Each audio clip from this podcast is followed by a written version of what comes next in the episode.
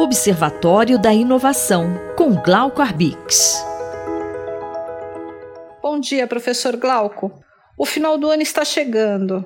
E qual é a sua avaliação sobre o que aconteceu com a ciência no Brasil neste ano que está acabando? Bom dia, ouvintes da Radulce. Bom dia, Cinderela. A gente se aproxima do final do ano e veja você, todos nós sabemos que a humanidade tem pela frente desafios em todas as partes do mundo. Né? E, e tenho certeza que não é exagero afirmar que os dois últimos anos foram dos mais preocupantes de todos os tempos que a gente já viveu. Não, não somente por conta da pandemia, que atingiu muita gente, e só aqui no Brasil já deixou mais de 600 mil mortes, mas também pelas sombras geradas e pelos ataques que a gente observa contra a democracia pelo aumento do desemprego e das desigualdades sociais, pelas injustiças raciais, pelo aumento do feminicídio e da violência contra a sociedade. Veja, Cinderela, o que provoca mal-estar é saber que muitas vezes esses ataques têm origem nos próprios órgãos de governo, nas autoridades, nas polícias que deveriam proteger nossas vidas. Se a gente olhar para a educação, eu sou, eu sou professor, a gente está aqui na USP, a ação deletéria do Ministério da Educação está na raiz da, do enorme retrocesso que vive todo o sistema de ensino no Brasil, em que os alunos das populações mais pobres e vulneráveis tiveram cerca de 50% a menos de aulas do que os alunos mais ricos. É, é inconcebível. Veja, nasce em Brasília, no coração do governo federal, os cortes de verba para pesquisa científica e para as universidades um, um aberto contraste com o peso da ciência e a sua atuação para gerar vacinas e medicamentos que salvaram a vida de milhões de pessoas.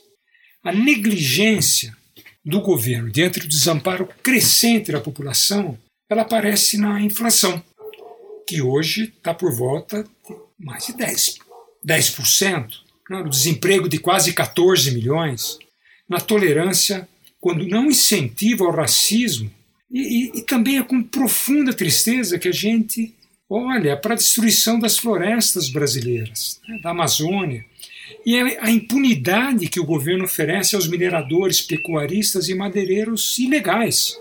As cicatrizes que marcam o Brasil recente vão exigir muita perseverança para serem superadas. Porque o fato é que, ao lado da Covid, a desarticulação das instituições e da sociedade brasileira promovida pelo governo atingiu nossas cabeças como um tijolo. E só uma grande dose de cinismo pode ignorar o tamanho do estrago econômico, político e social que o Brasil vive. Bolsonaro despertou e deu voz para um Brasil que muitos acreditavam não existir.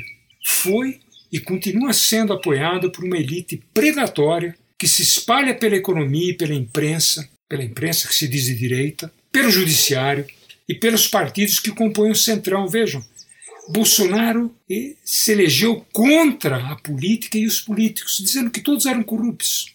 Mas hoje é o comandante daqueles que um dia foram cantados, em verso e prosa, como sendo os 300 picaretas do Congresso Nacional. Professor, qual é o seu desejo para 2022? Eu torço para que os ventos mudem em 2022 e que o governo que desdenhou da ciência, que se casou com o obscurantismo e semeou o ódio, retorne aos porões da ignorância da nossa sociedade.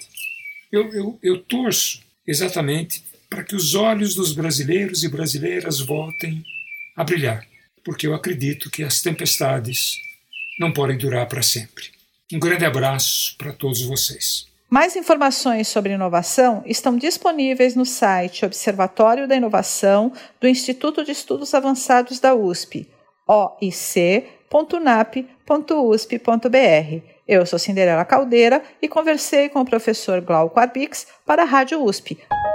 Observatório da Inovação, com Glauco Arbix.